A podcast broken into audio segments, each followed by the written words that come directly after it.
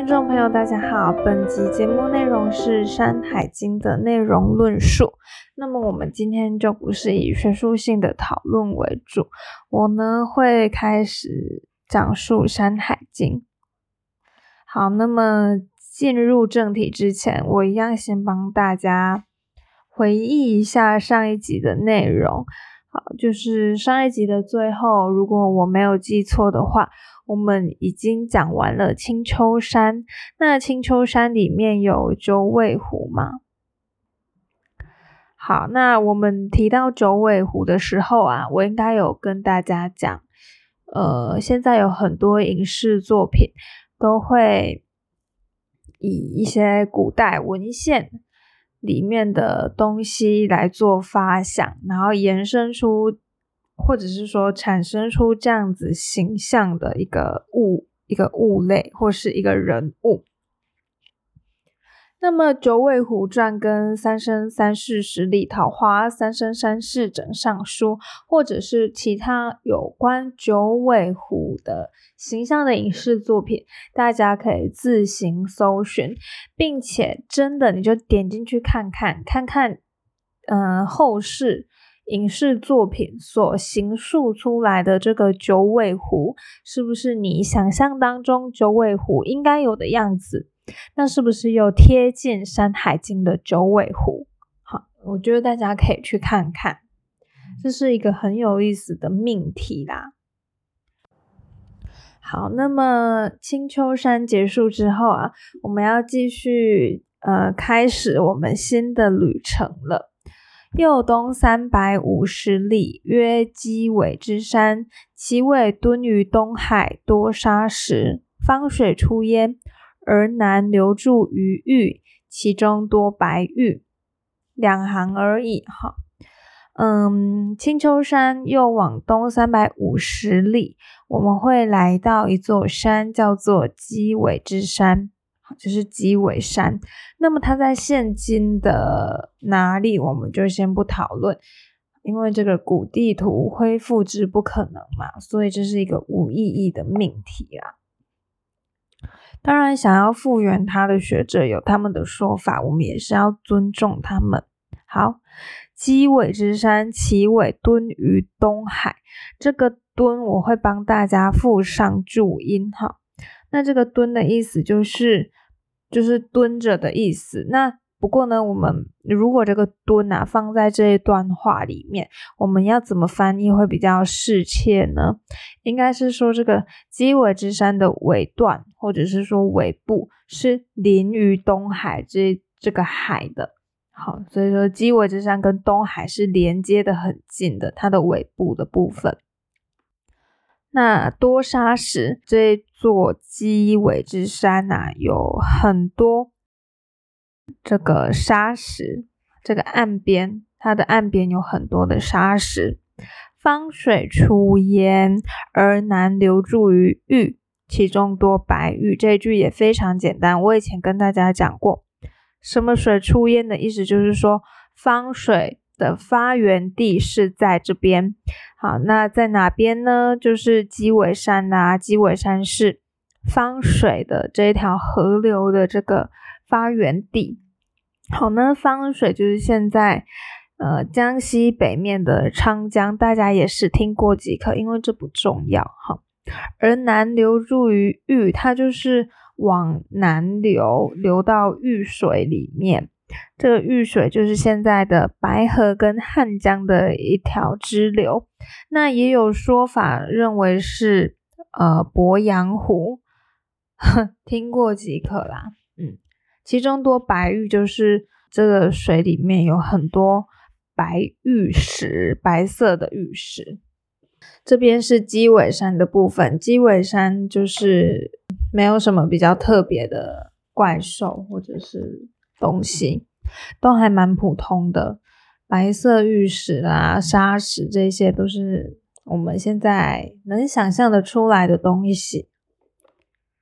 好，那么呃，讨论完这个鸡尾山之后啊，嗯，接下来的一段话是对这个呃雀山山系的一个总结啦。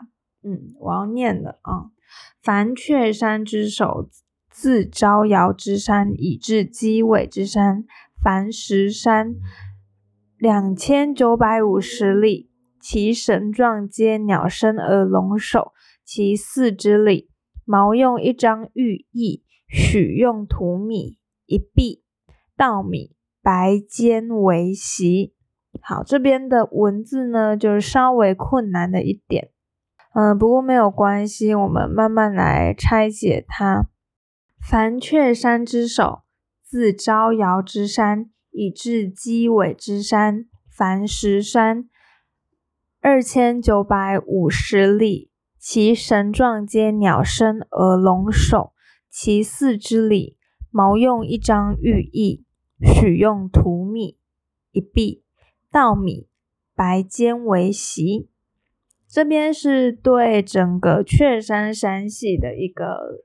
呃，总结啦。好，那我们现在呢开始翻译。嗯，这段文字也稍微的难一点，有一些生僻字，可能要好好的解释一下，大家会比较懂。凡雀山之首，自招摇之山以至鸡尾之山，凡十山，二千九百五十里。其神状皆鸟身而龙首。这一段话非常的白话文，对吧？所以说，我就很快的为大家带过。再往，哦，sorry，不是再往哦，是雀山山系的首尾，从招摇山到鸡尾山，一共是十座山，里程一共有两千九百五十里。好，其神状皆鸟身而龙首。那这些山的山神啊，模样都是鸟身龙首。鸟身龙首要开始难以难以想象了啊！嗯，如果大家有兴趣的话，麻烦帮我 Google 鸟身龙首神，好，会出现一个图画。那嗯，我这本书里面的图画，鸟身龙首，它画的不像是鸟的身体，倒是比较像鸡的身体。那它的爪子也非常的长。好，大家先想象一下，或者是查一下。哎，上课的时候还让你们用手机查询图片，还不错吧？这个老师还不错吧？大家会喜欢这种老师吗？呃，如果是我的话，我会觉得轻轻松的课可以这样，但是正课啊，例如数学课，谁敢给我拿出手机，谁就准备被我 烫掉。哈，嗯，好，我们回到《山海经》。鸟身龙首神，大家如果查好的话呢，嗯，我们要继续往下面看。其四之礼，好，他们要开始嗯讨论这个祭祀山神的仪式了。那么仪式如下：毛用一张玉翼，许用土米一臂，稻米白尖为席。哦，很难哦，这里很多生僻字啊。我们现在讲一下什么叫做翼，翼就是埋埋藏的意思。好，毛用一张玉意，就是说把这个嗯要祭拜的神跟章章就是一种玉，好一起埋到地下。把要祭拜的这些牲畜跟嗯这个玉石一起埋到地下。好，接下来许用土米，土米的意思就是梗米的意思，就是米的一种。哈，祭祀的时候啊，许就是祭祀神的精米，那这个精米要用土米，也就是梗米来祭祀。一碧，一碧就是一个一块碧玉，所以说祭祀神的时候要用一那个土米跟碧玉，并且还有稻米白尖为席。除了这个土米跟碧玉啊，他们需要用这个白尖，就是一种茅草啦，一种草类。他还要用这个白茅草作为神的这个坐席，就是要布置好那个样子，祭祀的时候。好，雀山山系结束了，雀山山系结束了。我们这样子一路走来，分成大约几集啊？三集、四集吧。四集的部分讲一个山系。好，会累吗？大家？今天我们把雀山山系完结了。嗯，然后才过了十分钟呢。到时候我把它修修剪剪，可能又会更少哈。嗯，不过我们今天要继续接下去南次二经的部分，因为今天内容太少了。好，那其实说到祭祀，我觉得我们可以补充一下。嗯，我不知道大家有没有过祭祀的经验？那因为我从小到大就是会跟妈妈一起拜拜，会跟母亲一起拜拜。那其实我小时候非常期待拜拜这件事情，因为拜拜意味着妈妈会带我去买零食。我们都是，呃，大多是拜零食跟水果。那水果平常家里就是已经有在买了，不过零食这个东西呀，小时候真的不常拥有。但是长大了以后，对啊，就像我现在也。我们现在家里就是堆了一堆零食，从今年的过年开始吧，一堆礼盒啊，然后全部都堆在家里的那个零零食区那边，长灰尘，根本大家长大以后都不想吃那些零食。我不知道拜拜对大家的印象是怎样，但是我只知道拜拜就是要买零食，然后烧金纸这样。那烧煎纸其实会产生很多不好的气体啦，我觉得这东西可以考虑看大家要怎么改会比较好，因为我觉得空气问题真的是不容忽视。如果大家有兴趣的话，可以去看前面几集我拍过的一个闲聊系列，是关于空屋的部分。虽然说目前的空屋跟这个。呃，祭祀的烟没有没有太大的关系，不过多少也会影响到啦。好，那就这样。接下来我们要进入的是南次二经。好，南次二经的第一条就很长了，我今天该不会只能讲三座山吧？南次二经之首。曰贵山，西临硫磺，北望猪皮，东望长幼，阴水出焉，西南流注于泗水，其中多白玉，多丹素，有兽焉，其状如豚；有巨，其音如狗吠。其名曰离利，见则其县多土工。有鸟焉，其状如痴而人首，其音如皮，其名曰朱，其名自豪也。见则其县多放矢。好，以上就是南次二经的嗯一个山系。那我们今天讨论的这一座山叫做桂山，很长吧？这算长诶，为什么第一篇都特别长啊？刚刚南山经的第一篇也很长。好，南次二经之首曰桂山。好，那南次二经，呃，就是南山南方的第二列山系的第一座山叫做桂山。西临硫磺，北望猪皮。好，现在来帮大家解释一下。硫磺呢，就是一个古代国家的名称。那么猪皮就是一个地名，它包含山的名称，那它也是一个水名。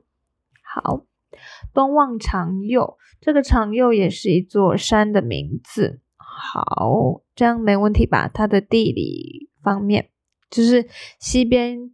跟这个一个叫硫磺的国家很靠近，那么往北望去啊，能看到这个猪皮山，或者是说猪皮水；往东看过去啊，可以看到长幼山。这样就结束。好，因水出焉，西南流于赤，流注于赤水。好，呃，那这个桂山是阴水的发源地。好，那它会往西南方流，流进去赤水里面。赤水也是一条河流的名称。那么它的位置在岷江的上游。大家听过即可。我现在所讲的地理呀，大家都不用太过认真去探讨它，也不需要在脑中有一个什么地理位置。我我觉得好。这种东西记现代的还比较好用，我宁愿你知道北京、天津、上海、重庆在哪个方位，我也不想要你去记这个猪皮山在哪里，这个硫磺国是现在的哪里，或者是说这个赤水是哪一条河流，这是没有意义的事情。好，其中多白玉，多丹素。白玉很简单，大家知道吧？就是白色的玉石，水里面有很多白色的玉石。那么丹素这里我们就要解释一下了。丹素啊，就是像素粒一样的红色沙粒。嗯，水里面也有很多跟粟粒一样大小的，这个丹就是红色的意思，所以是红色的沙粒。有兽焉，开始喽！我们要开始介绍一个野兽。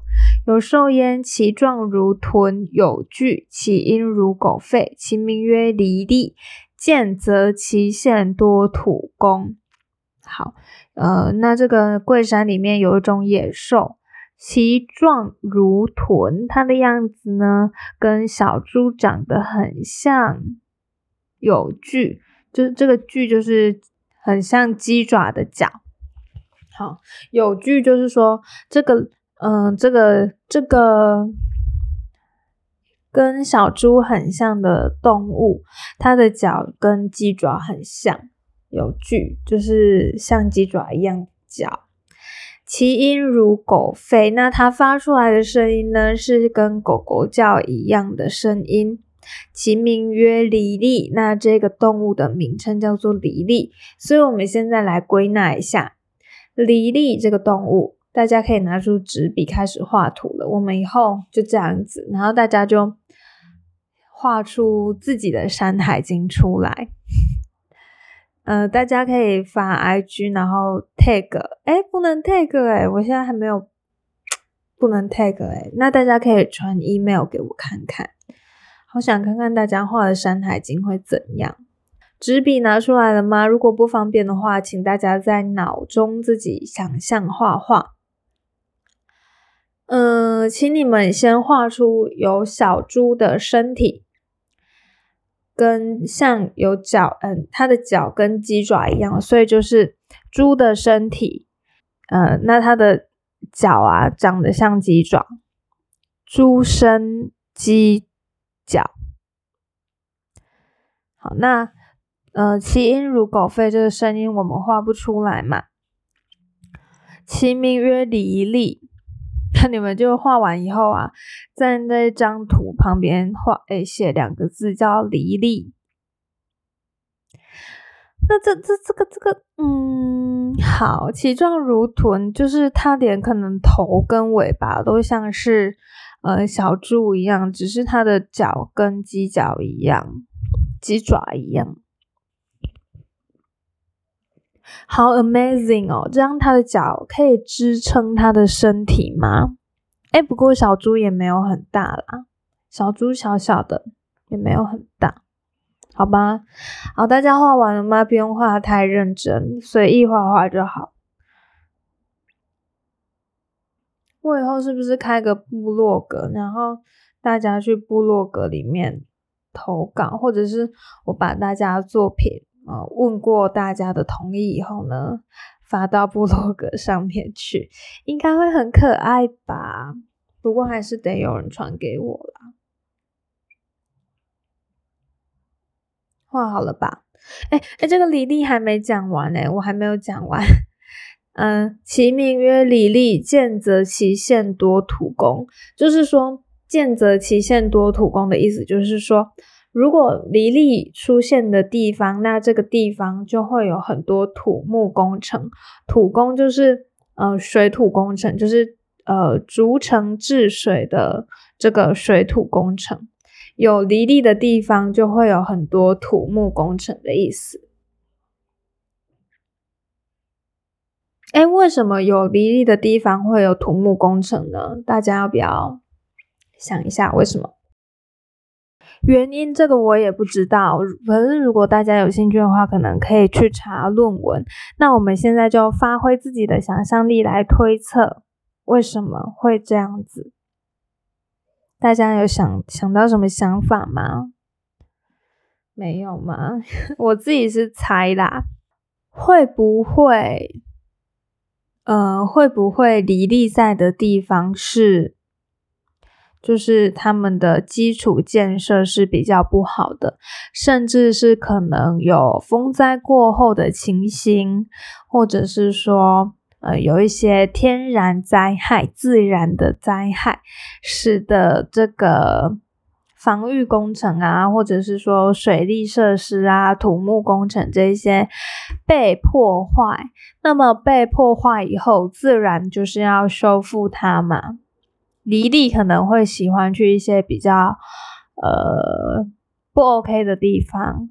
它适合在 比较不好的环境生存，这样子，我我是自己这样子猜测，不知道大家有没有不一样的想法，可以 share 给我。那离地结束了之后啊，这座山里面除了这个兽，还有一个鸟，我现在要帮大家念。有鸟焉，其状如螭，而人首，其音如皮，其名曰猪，其名自豪也。见则其线多放矢。这个叫做猪的鸟非常有趣。哈，呃，有鸟焉，其状如螭。这个鸟啊，它的形状就跟螭一样。那螭就是一种鹰的意思，一种老鹰。那它会捕食小鸟哦。好，它长得像一种老鹰。呃，人手就是说它的爪子跟人手一样，好，很可怕哎！鸟鸟鸟有人的手，我 我刚刚整个吓到。其音如皮，它的啼叫声啊，就像是。脾一样，那么脾是什么？脾就是雌性的鹌鹑，就是呃，就是母的鹌鹑，它的声音跟鹌鹑一样。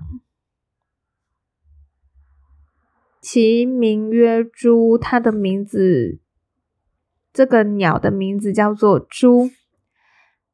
其名字好也。那它的叫声就是自己名称的读音哇，它会这样吗？猪猪猪猪猪猪猪这样子吗？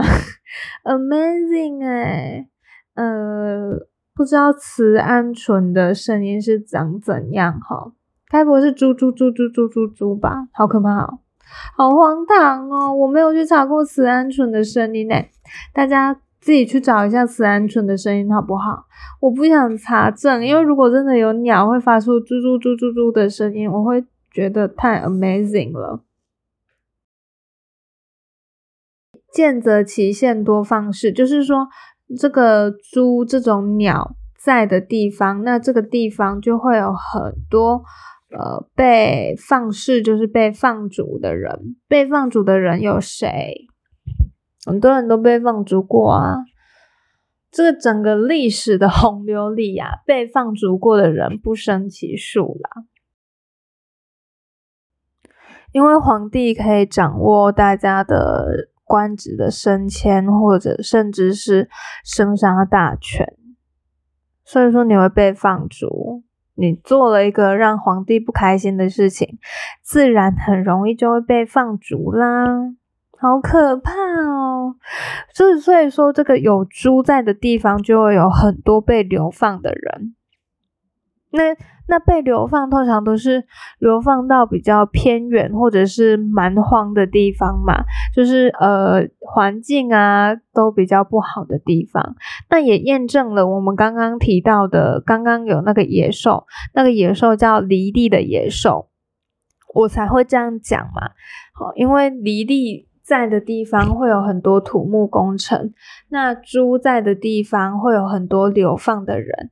综合起来，不就是说，他们两个在的地方环境，第一个不会太好，第二个可能曾经遭受过天灾或者是人为的灾害，啊，例如战争什么的，所以工水木，所以要新建一些土木工程之类的啊。看来这个桂山可能环境不太好哦。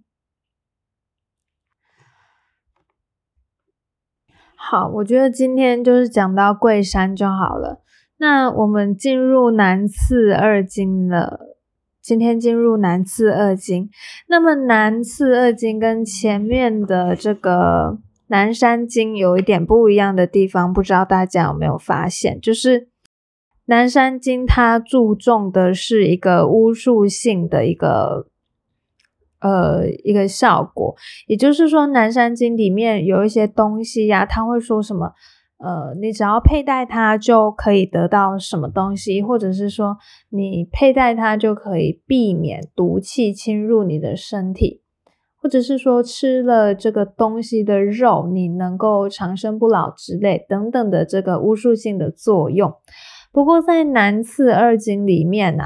他开始最后一句的句法改变了，它变成见则起现多什么，见现则起现多什么，就是说有这个东西的出现，那这个地方就会有就会发生什么样的事情，或是说有什么样的现象。